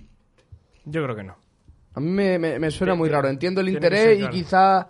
Bueno, se pueda llegar a dar, pero por esa cifra estoy seguro de que es imposible. Y además, de repente ahora, cuando el Betis Sí. acaba de ganar la Copa, cuando había sonado todo este tiempo, ya no sonado, sino que, varios lo ya el tiene y que lo tiene prácticamente hecho ya con el Sevilla, las últimas informaciones que salieron, que salga esto ahora de repente del Betis con tanta cifra, tanta claridad, cuando la realidad económica no es... al- Además es que no hay, no hay que esperar, a- o no ha habido que esperar a que hablase eh, López Catalán para que hablase... No, no, no. Es que todo el mundo sabía y conocía desde hace muchísimo tiempo cuál era la realidad económica del equipo. Es decir, que esto a mí me suena un poco raro.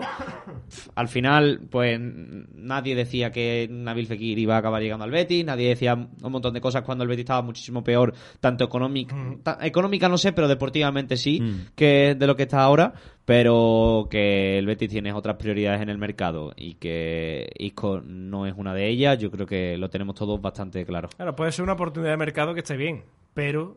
Oportunidad de mercado como como Por valor. como, refuer- como refuerzos de, de posición como Claro. tal, pero Pero no por esos números.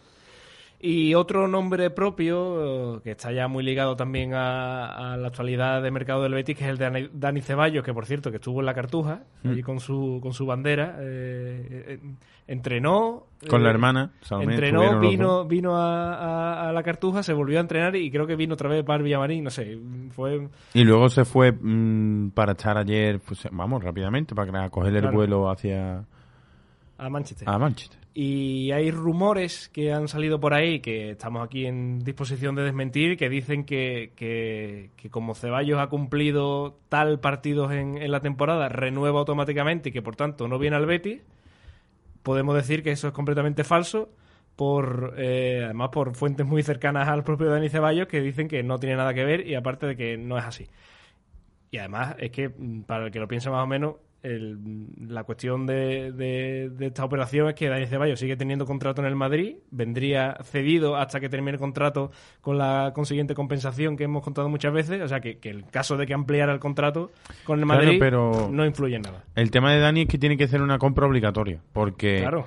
porque eh, si lo cedes un año, al año siguiente, pues lo tienes que vender obligatoriamente porque Claro, termina es contrato al otro. Lo que, lo que sí ocurre con lo que ha dicho Ale no es que s- renueva automáticamente, lo que sí pasaba al no. haber jugado estos últimos Que no, partidos no Dani, sale libre. Gratis. Claro, por la- porque hay una norma de la FIFA eh, que si juegas eh, menos, creo que es del 10% de los Sí. minutos que tú estás disponible o algo así, eh, se te abre como directamente una opción que puede ejercerle al jugador como por, por contrato, Sí. no con el club, sino por contrato como trabajador. Sí, habrá cláusulas FIFA Claro, de poder, de poder salir del club porque pues, me imagino que se creó para estos casos de, de futbolistas que los tienen en la grada, que los tienen apartados para, para que no ocurra, como a lo mejor podría haber ocurrido con Dembélé, ah, si lo dejan en la grada.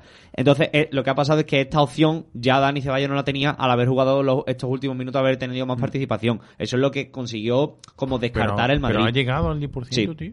Sí. El otro día frente a Osasuna que juega casi Salió, 80 salió el otro creo. día, No, sacó Osasuna la... no. Claro, es que el El otro día 10%, jugó el, el 10% ¿cuántos partidos pueden ser? ¿Tres? ¿Cuatro? No lo sé, la verdad.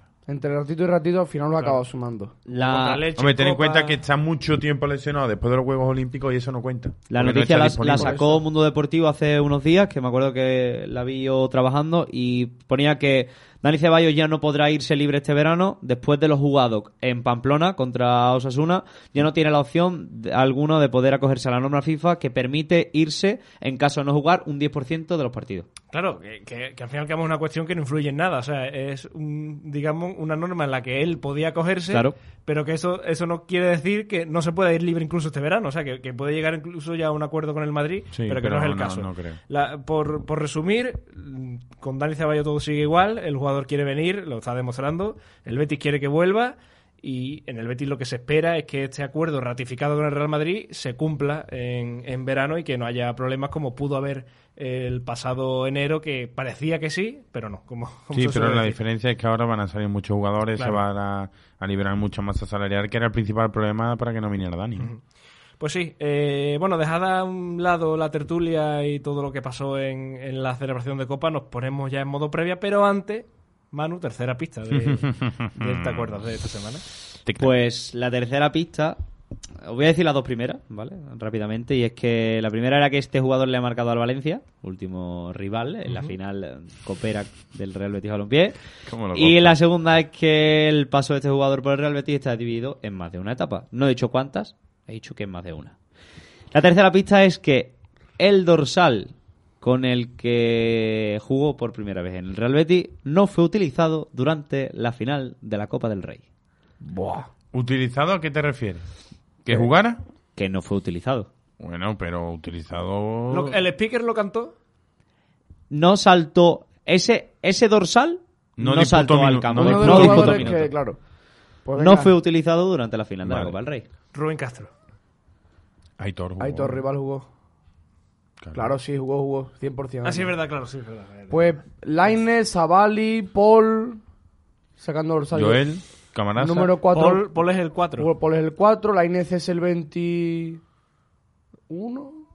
20. 20. El El 20. 20, es el 20, es el 20, es el 20. Sí. Edgar, número Jo- 3. Joel, el 1. Joel, el 1. Pero gol, ya descártalo. Marcó un gol Valencia. es verdad, claro. Es verdad. Pero claro, los otros dos son dorsales de, de Claro, centrales o de el- laterales. El 3 y el 4. 3 y el 4 es complicado. El 20, bueno, es una opción. ¿Quién más no jugó? Creo que nadie más, ¿no? Lainez, Lainez Paul, Savali, Edgar, 4, Joel 5. Jugaron otros 5, 5 y 5, 10. Son sup- suplente y 10, ¿no? Creo que Andy suplente por partido, no irá mucho más, ¿no? Bueno, Camarasa, ¿qué número es? Camarasa no iba 22. convocado, igual no, que no creo. Pero no se usó. Camarasa el 22, ¿no? Camarasa es el 22, sí. Creo, es que claro. Uf, que no tengo ni idea. yo estoy perdidísimo. Bueno, pero esta pista, esta pista creo que es buena, porque al final se, bastante Eh, te- dorsales te se reduce, reducen. te reduce mucho. Se reduce mucho dorsales. Mira, eh, el 1 ya descartado. Eh, Como vaya número por número. No, no, no, tenemos el 3, el 4, el 20. ¿Sabalí qué dorsales? Buah. 21, pues. No. A No, ver, mi- 21 mira, mira la 21 última convocatoria. El No, no, 22. pues mirarlo. Sabalí 22. Vale, pues ¿Y tenemos... Camarasa? Camarasa no tiene dorsal entonces, ¿no? Sí, sí tiene. Sí tiene, pero Camarasa no creo que... Si no se usó, es que no jugó. No creo, ¿no? no sé el dorsal de Camarasa, honestamente, no lo sé. Sinceramente no lo sé, lo desconozco. Será, yo qué sé, no lo sé. No, no, no, no sé. El 22, tío. El 22. Buah. Tengo ahora mismo la mente Yo es que más que en explotada, ¿eh? dorsales voy pensando en jugadores que hayan estado dos veces en el Betis. Jugadores Pero que hayan estado dos veces. No, pero yo hablo de los dorsales, igual el 20, un extremo con No, número pero 20, pero Alfonso claro. ya no es. Bueno, pero, Eh, pero Alfonso tuvo el 21 en, la- en su Pero el último 21 año, Guido el jugó. 21 Guido. Pero Alfonso ya no es por. Por el 21, ¿no? y por el 11. No, no, pero está hablando de que la, la primera vez que jugó con el Betis llevaba ese dorsal, que igual es un canterano que después se fue. claro. Y la primera vez jugó con el 36. No, claro, pero lo que ha dicho, ¿no? Yo he dicho que el dorsal con el que jugó por primera vez en el Real 28. Betis no fue utilizado durante la final de la Copa Ah, por del Rey. primera vez. Claro, Ah, si vale. por eso te lo he dicho, porque igual es un canterano con número alto que después volvió. ¿Otro canterano con el 28? ¿28 quién es? Cuando Rodri. Rodri, es verdad, se me había saltado Rodri. Cuando debuta Sergio León, Nah, ¿qué dorsal tiene? claro, pero Sergio León no le marca al Valencia, creo. Yo no creo que sea alguien así, muy desconocido. No sé. Yo esperaba la En, cuarta en- en el creo. 3-6 contra el Valencia, ¿quién marca en el Betis? Marca un gol Sanabria, marca, marca otro gol Tello. ¿Sanabria? ¿Gol fue el primero? Sanabria- de Sanabria el no, 19. el 19. Y antes el 9, creo. ¿Y, y el 19 del Betis quién es ahora? Bellerín. Bellerín. La verdad, claro. Marca Sanabria. Joel Campbell, ¿qué número era? 12. Joel tuvo 12, en la primera sí, etapa pero el 12 12. William José.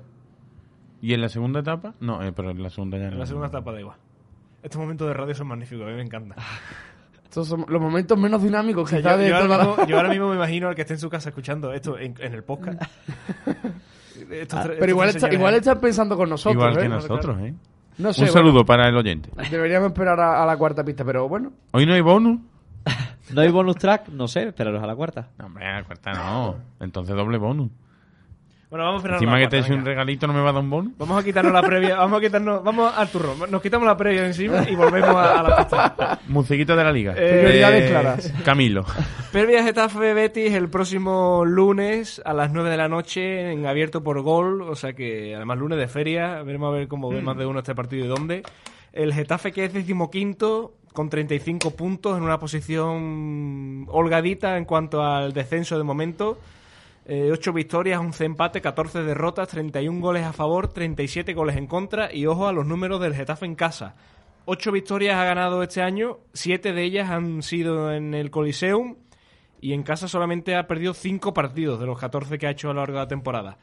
Eh, ahora, eso sí, eh, en las últimas jornadas, un poquito de capa caída el equipo de, de- del Getafe. Dos victorias en 10 jornadas, 10 puntos de 30 posibles y eso que venía de 19 de 30. Eh, Enes Unal y Mayoral son los máximos goleadores con 15 y 6 goles. Y ojito al dato, 5 derrotas del Betis en Getafe en las últimas 7 visitas. Sensaciones, a mí la sensación que me da es que qué pena que perdimos con el Elche. Sí.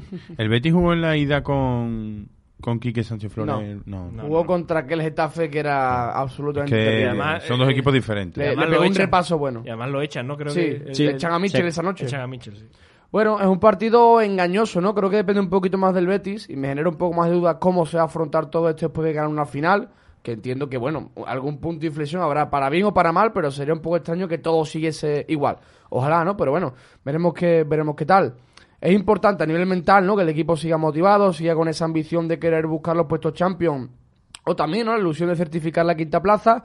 Para eso está en el banquillo quizá la mejor persona posible, el ingeniero, para seguir eh, aportando ese puntito de, de motivación y sobre todo eso. Veremos cómo gestiona el grupo el haber ganado la, la Copa del Rey y este final de la Liga. Es una visita bastante complicada. Todo hay que verlo y quedan cinco partidos y el Betis se juega mucho y todos sabemos de la importancia y como tú dices se puede reaccionar de una manera u otra pero a mí todo el tema de las celebraciones cómo, cómo se ha desagado el equipo y, y cómo se ha afrontado todo esto después de ganar la Copa a mí me da esperanza y optimismo porque pienso que el equipo se ha quitado un peso importante de la mochila, un peso positivo, que al final está ganando un título. Claro, pero, pero, se- pero la cuestión es cuánto peso se ha quitado. pero, pero se ha quitado, pero se ha quitado lo suficiente como para sentir liberación, para decir, para decir como el hecho de que no es que no le deba nada a nadie, es Ya. decir, no creo que el Betis se vaya a dedicar los cinco últimos partidos de liga a pasearse, sino que puede jugar con la tranquilidad de que tiene un título a su espalda, de que tiene una clasificación europea conseguida y que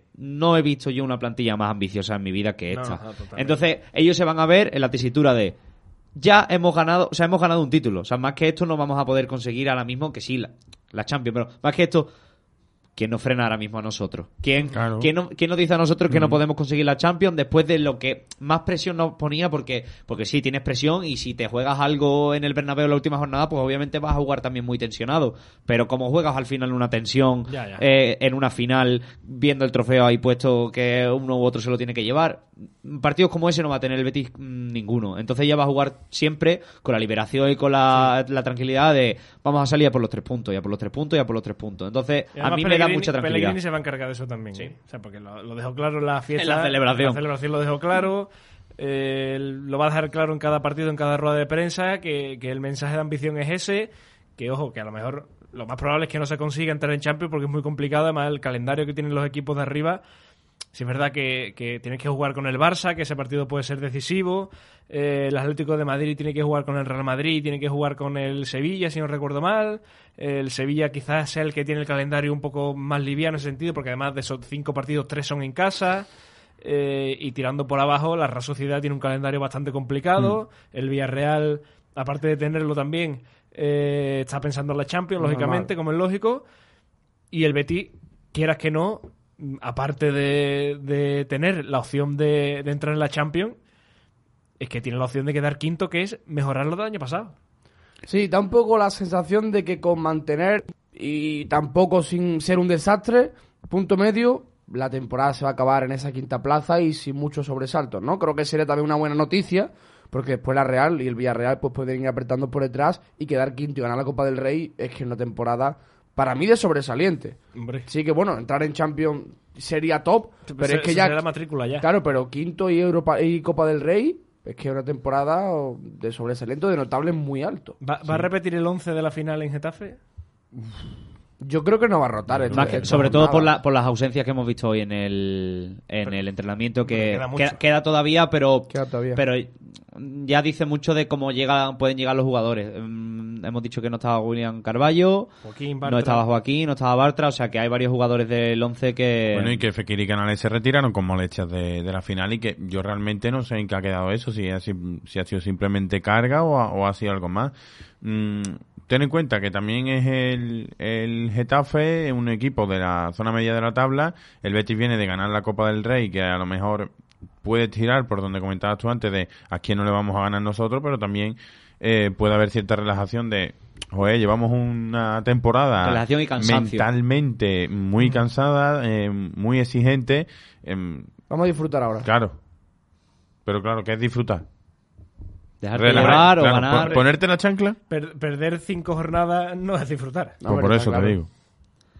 Por eso yo creo que dudo mucho, que a lo mejor todo puede pasar y ocurre, pero dudo mucho que el Betis se vaya a dejar ir estas últimas jornadas. Más que nada por lo que, lo, lo que hemos dicho y, y vuelvo a repetir, porque hay un señor de melena abundante y grisácea que no va a dejar que nadie se relaje aquí hasta que de verdad se tenga que poner la chancla.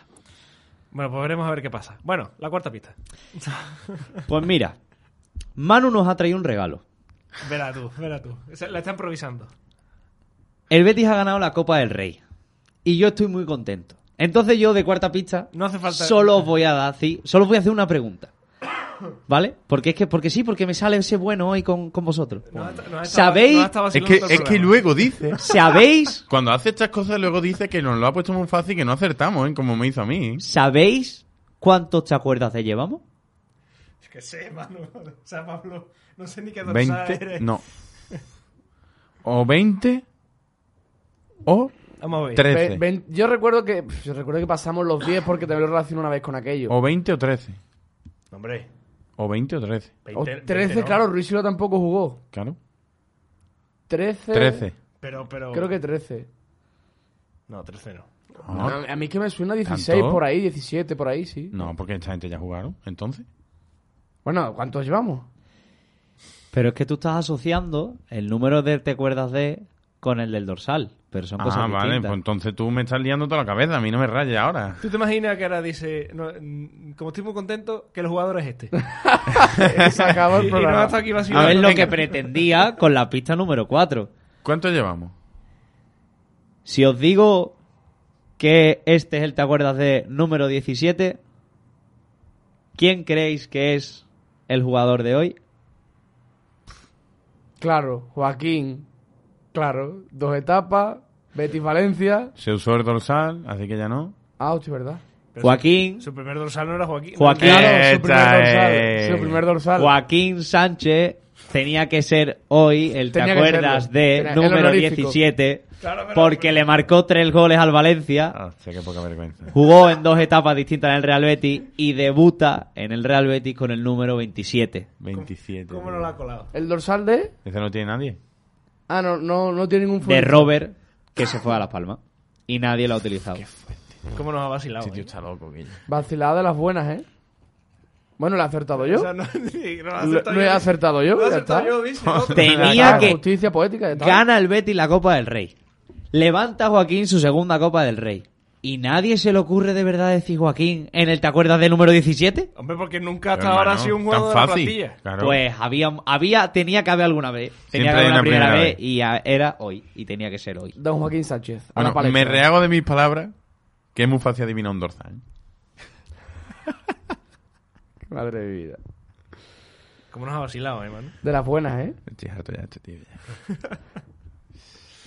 Bueno, pues que quedan siete minutos de programa.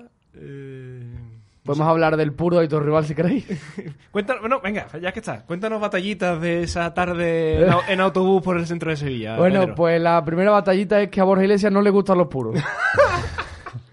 Estábamos parados en la Plaza San Francisco. Miré para el lado y de repente vi a tu rival con cara de emoción, cara de ilusión, de ganas. Borja Iglesias, toma, prueba el puro. Borja Iglesias respondió con una calada y también con una cara de asco y una risa entre Borja, Bellerín y Heitor. Bastante, El bastante trío, el trío la, la, El trío la. Calavera. Requerimiento judicial de Borja Iglesias a Pedro González por contar esto. Bueno, esa, esa, esa es buena batallita, la de er- la de la de Manolón. Bof, Esa esa es es, otra buena la batalla. batalla del siglo. Así, así está el patio en Sevilla, ¿eh? Hombre, Fijaos cómo ha dado la vuelta la cosa. Bueno, iba a decir que estaba al nivel del no es una posibilidad, pero creo que lo ha superado con creces. No, totalmente. por lo del panda y por lo de estamos celebrando títulos y ellos derbis. Claro, no, pero, pero sobre todo porque... Ese vídeo es brutal, ¿eh? Porque... Y que el futbolista responda así. Claro, porque tres, tres minutos antes de esa frase dice, no, aquí solamente ofende quien puede y, y esto es de estar tragando más agua con un sillón Pontevedra. Porque tú sabes lo que trago un sillo en Pontevedra. pues entonces, por lo mismo que está usted tragando, amigo.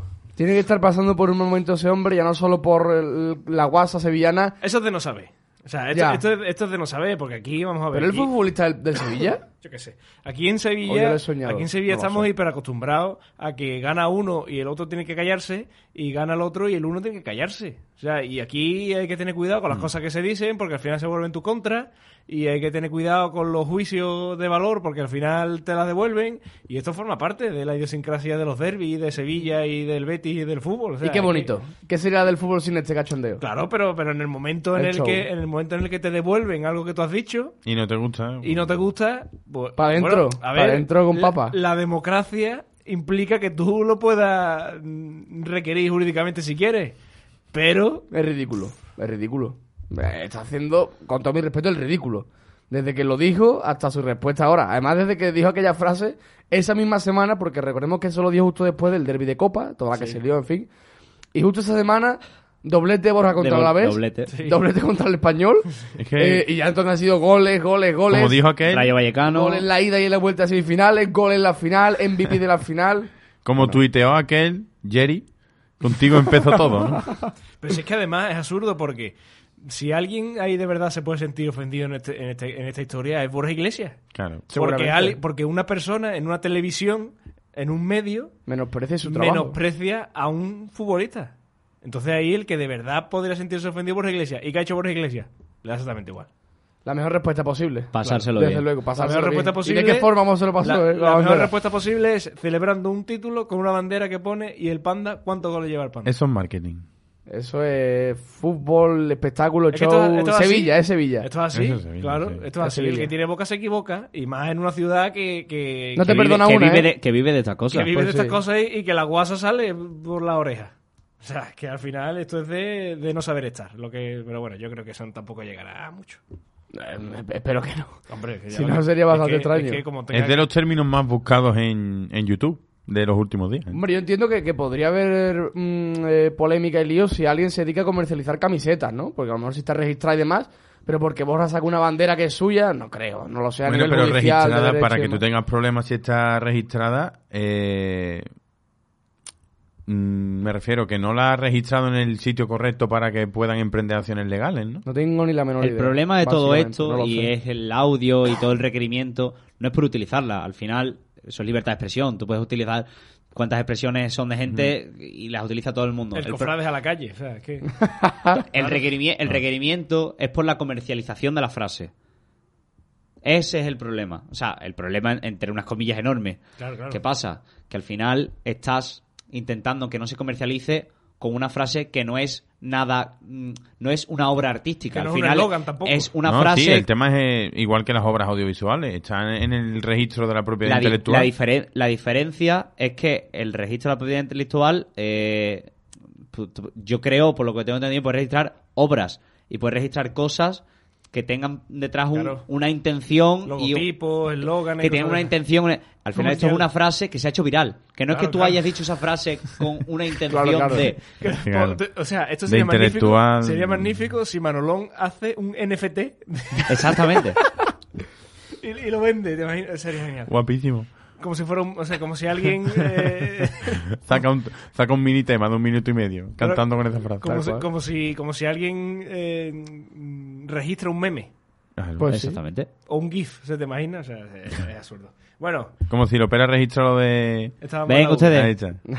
Claro, Que de hecho he de reconocer que pensaba que Joaquín Que le iban a iba a decir. alguna barbaridad de estábamos en la OBI o algo así. Es que ya lo he dicho muchas veces ya. Ya, algo como estábamos con Ruby. Y así ya pues sucesivamente seguir Sí, con Ruby, con Ruby, ¿Cómo? con ¿Cómo? Ruby hemos estado. Hombre, debería empezar así. Estábamos con Ruby. Nadie dando duro por nosotros. Bueno, es verdad, el año La, de Ruby la- fue así. la pullita final de Pedro. Es verdad, el año de Ruby fue muy Este duro. Pedro- entonces, momento. Pedro se está viniendo un poquito arriba, ¿eh? Sí. Últimamente, Bueno, últimamente eso de que no le gustaba entrar en polémicas... Desde No, que se junta con Pepe Lía... Desde que se junta con Pepe Lía está menos comedido, ¿eh? Un poquito de Don la llaga, bueno, tampoco es malo. De Ahora, ahora que ahora que podemos, después Claro. de, de sufrir tanto, ahora que podemos de, de- de celebrar. Y además, lo más gracioso es que Pedro, la semana que viene no hay programa porque es feria, pero tú la otra tampoco vienes. No lo sé todavía, si estaré en Jerez o no, sinceramente. Huela que sí, pero no lo sé. No lo sé. Es más, el es más, me sabe mal, me sienta mal que no vayamos a echar en Jerez más gente. Pues sí, igual un Y que hagamos de el de programa de- feria. Y que hagamos en programa de- en la, en la caseta de, de Pedro. Yo, yo encantado, ¿eh? Esto hay que consultarlo con Alba. Alba, ¿unos de- rebujitos? Dentro de dos semanas hacemos el programa de la Feria de Jerez. Venga, vale. Vamos. Voz de ilusión, No ¿eh? me haga falta, ¿eh? Bueno, Pedro, eh, un abrazo enorme y un placer tenerte aquí como siempre. Un placer, eh, como siempre. Y bueno, seguiremos disfrutando con, con este equipo lo que nos queda de temporada. Y por supuesto, pues contándola, quiero estilo Y esperando la segunda parte del vídeo del canal que has estrenado hoy. Mañana, mañana estará esa parte en la que vivimos, ¿no? Desde la celebración desde el autobús por toda la ciudad y después, pues, a ese fin de fiesta precioso e inolvidable desde el Templo Verde y Blanco. Con el momento puro. Con el momento puro. Yo que decir que yo te vi allí en la, en la Plaza San Francisco, tirado al solito en el autobús con la lata de Cruz Campo. Es que era el momento de descanso. Parece que estaba en un chiringuito. Era el momento de descanso, claro. Era el momentito de decir, me voy a tomar esto, un poco de vida isotónica De descanso, dice. para el cuerpo. Claro. Bueno, Pablo, lo mismo digo, un placer aunque no la haya liado hoy con Joaquín. Un placer y... Yo pensando yo- en Kowalski, uno de esos. Yo, yo pensaba de verdad que, que hoy me iba a pillar la primera, por eso he traído. He tenido que pensármelo muchísimo y rebuscar, porque que al final, si pongo pistas fáciles de Joaquín, Joaquín me la cogía a la primera. Entonces me he Pero, tenido ¿Tú te que. estás dando cuenta que las que tú piensas que son fáciles no las estamos acertando? A veces, ¿qué te estás pasando? A lo mejor sí, ¿no? A lo mejor tengo que pensármelo un poquito más. Yo, bueno, yo lo que quería es hacer un mini homenaje en el Te acuerdas de a Joaquín, a nuestro capitán que ha levantado por fin esa Copa del Rey, después de uno de los personalmente fin de semana más felices de, de- de mi vida, diría incluso, en verde y blanco. Y nada, pues poder disfrutarlo también aquí con vosotros es otro auténtico placer. Y Manu, un auténtico placer y muchísimas gracias por este regalo que nos has hecho. Pues un placer también a vosotros. eh, por, muchas gracias por estar eh, aquí. Eh, encantadísimo y más después de haber conseguido esa Copa de- del Rey, haberla vivido en primera persona, pues fue espectacular. Y, Y lo la dicho, segunda parte del vídeo que también la estamos la- esperando. Claro, eh, además que va, va a ser muy graciosa porque vais a ver mi reacción en la tanda de penaltis de Juan Miranda y espero que no se convierta en algo en algo más allá de, de un vídeo que para mí va a estar en- un, va a ser haz un histórico. NFT de eso. Sí, yo creo que, que lo voy a hacer. Y Las gracias... Bueno, no, perdona. No, no, yo ya daré las gracias a Alba, te quiero mucho, Alba. Las gracias a Alba que hizo que esto sonara magníficamente bien como siempre. Ya saben que este programa lo pueden escuchar donde, cuando, cómo y de la manera que quieran en las plataformas de podcast. Que esto ha sido patrocinado por Bufetes y Vianes como siempre. Que la semana que viene estaremos aquí por feria. Y que para la siguiente ya estaremos con los tres últimos programas de la temporada. Así que sean buenos y pásenselo bien en esta semana que viene. Y beban rebujito. Eh, ya me la he quitado.